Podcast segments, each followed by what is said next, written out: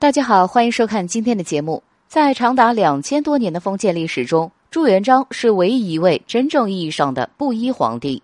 小的时候家里贫穷，他为地主放牛；长大后还出家做过和尚，当过乞丐要饭。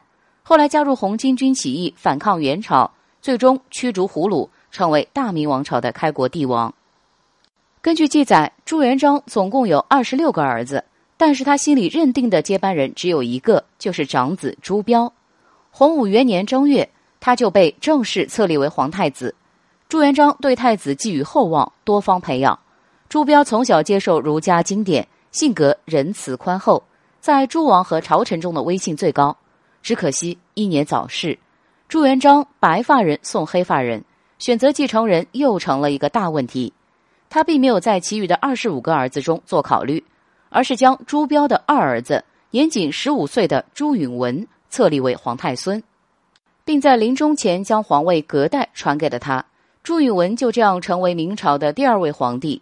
他为了加强皇权，决定削藩。燕王朱棣以清君侧的名义发动兵变，四年之后攻破南京城。战乱之中，建文帝下落不明。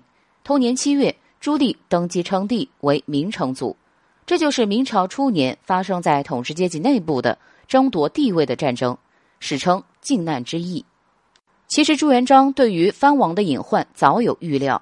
相传他曾给朱允文留下一道密诏，上面只有四个字：“燕王已病”，言下之意就是朱棣是病患，需要立刻除掉。可惜建文帝并没有看懂其中的迫切，在削藩一事上小心谨慎，反而给了燕王集结部队和准备的时间，最后丢了皇位，还赔上了性命。